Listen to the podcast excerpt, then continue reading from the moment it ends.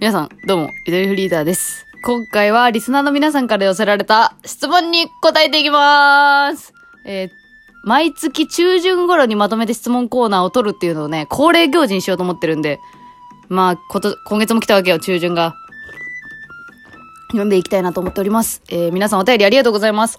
今回は通常の私の言う、あの、お便りフォームから送っていただいたお便りと、ラジオトークの質問を送る機能から送っていただいたお便り、どちらも読んでいきたいなと思ってますが。よろしくお願いします。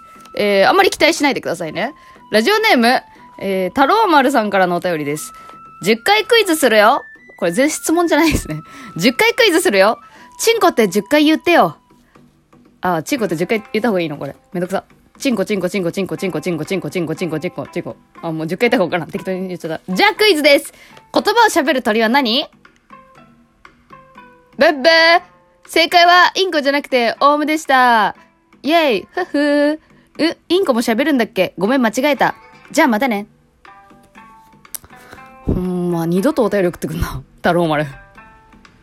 まず、女性にチンコって言わせるセクハラね。で、あの開業が甘すぎてすぐ答え見えた、私は。あの、たくさん開開業してくれてんのよ。じゃあ喋る鳥は何の後開業してくれてるはずなんだけど。いや、たくさんしてないわ。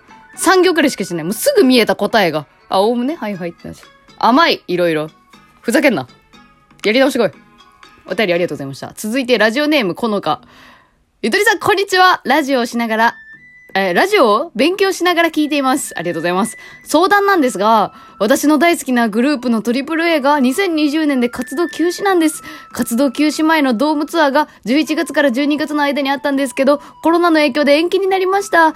まだ中止じゃなくてよかったんですけどね。わら。それで2020年に AAA には会えなくなりました。もうメンタルがギリギリです。ゆとりさんはモチベを保つ方法はありますか？ほんま前半のトリプル A のくだりいらんやろ、この質問。取ってつけたように聞いて。これメインはあれでしょ？トリプル A が活動休止になっちゃったことをお知らせしたかっただけでしょこれ。私のモチベ保つ方法より、トリプル A に聞いた方がいいんじゃないのこれは。活動休止しちゃうのか。いやー、活動休止ね。活動休止といえば私もフィッシャーズのペケタンのことくらいしか思い浮かばないんだけど、これ。やめときましょうか、彼の話は。特に詳しくもないんで、やめておきましょう。えー、モチベを保つ方法ですか？そうですね。うーん、やっぱ程よく悪口言うのが一番いいんじゃないですか？モチベーション保つ。うん、もうすごい適当に言いました。程よく口悪く過ごすと、割と私はスッキリするな。ストレス発散ですね。はい、そんな風に思います。はい、薄っぺらい返し。えー、続いて、ラジオトークからいただいた質問です。えー、ラジオネームファンシーイガグリ。バイトをたくさん経験されているゆとりさんは、そんなにスシローが大好きなのに、スシローでバイトしないのはなんでですか？これいい質問ですね。ほんと、1通目で読むべきくらいいい質問ですね。これは、好きだからこそよ。あのー私洋服が大好きで、高校卒業してすぐアパレル店員になったんだけど、いざアパレル店員になって裏側を見た時ね、あの、控え室とかにたくさん洋服が積み込まれてるのよ。同じ型番の全く同じ色の、全く同じサイズの服がぎゅうぎゅうに段ボールに詰められてやってくるんですよ。それがまあ納品なんですけど、まあ慣れてしまえば何とも思わないんだけど、私は洋服が大好きで入ってきたから、なんかそれを見た時に、あのクローンだなと思って。クローンと一緒や。洋服がかわいそう。え、怖いみたいな。なんかそういう、なんかね、気持ちになったんですね。まあ、純粋だったっていうのもあるかもしれないですけど。で、ダンボールの中にぐちゃぐちゃに詰め込まれてくるっていう。で、まあ、店員である私もその洋服を割と雑に扱ってしまう時がある。全部同じに見えるから。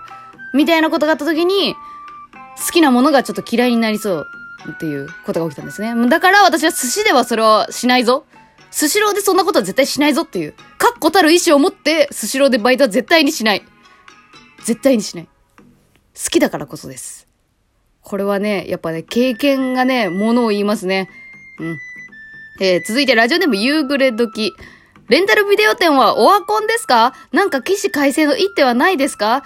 レンタルコミックに特化していくと生き残れるような気がするのですが、どうでしょう？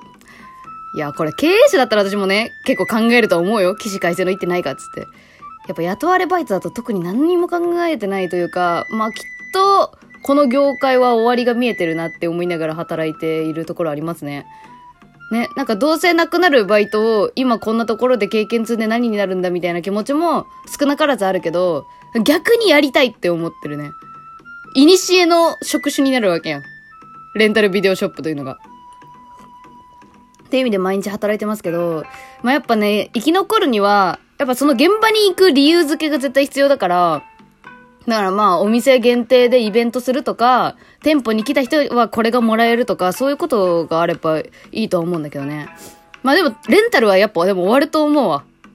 だって、漫画も結局ね、Kindle とかでも見れるわけだし、まあ見れないものもあるとは思うんだけど、全部に対応してるわけじゃないからね。ネットフリックスでも限定配信のものがあったりとかするわけだから。まあでもやっぱいいよ、でもレンタル。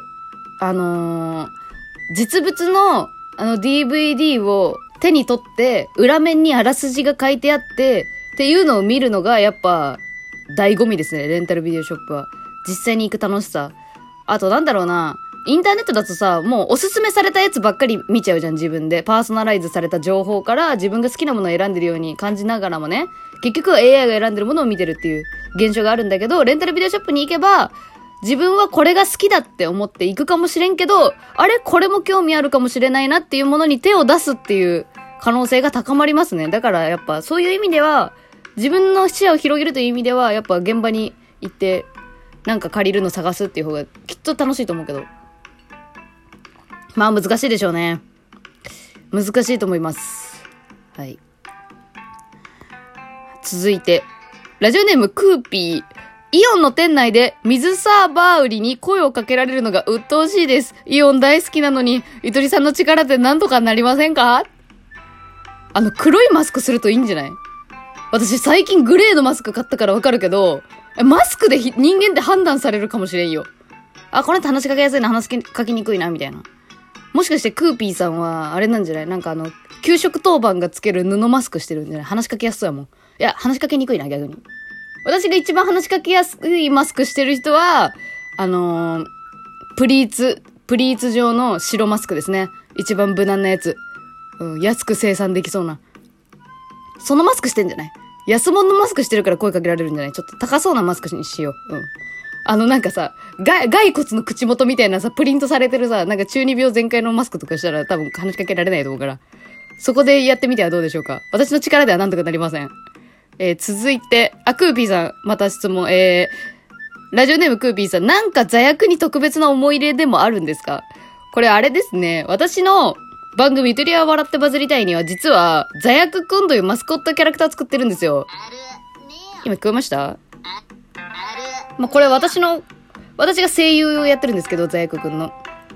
座役くんは、正直、コンセプトがブレすぎてて、もうラジオで全然喋っていなかったんですが、まあ、たまにサムネで絵で登場させたりしてるけど。まあ、なんでこれが座役くんかっていうと、まあ、形が座役っぽかったからっていうだけで最初はつけてますが、まあ、心の中でやっぱ座役に思い入れ実はありまして、これを初めて言う。本当に。私、ラジオ局でね、アルバイトしてたんだけど、それを、それをやりすぎて、まあ、髄膜炎って病気にかかって、入院したから辞めたんですよ、ラジオ局を。で、その境目の時にありました、事件は。あのー、高熱を出してて、39度くらい出てたんだけど、私は月曜日ね、あの、ディレクターやってたんですよ、生放送の。ちっちゃいラジオ局だからね、できるのよ。入社して1ヶ月しかないのに。ディレクターをやってたのよ。で、生放送だから絶対に休めないじゃん。で、私しかいないのね。操作できる人が。だから絶対に休めないの39度あったけど。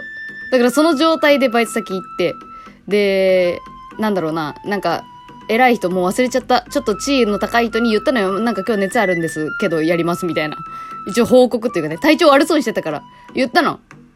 そしたら、あ、そんなもん座薬入れときゃ治るよみたいなこと言われて、あの、ぶちのめしたろうかなと思ったんで、座薬に思い入れがあります。座薬入れとけって言われたから。座薬って肛門に刺すあれね。うん。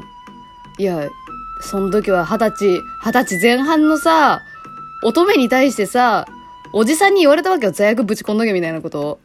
は？みたいな。お前ぶちのめすの？お前。おめに座薬ぶち込んだろうかみたいな。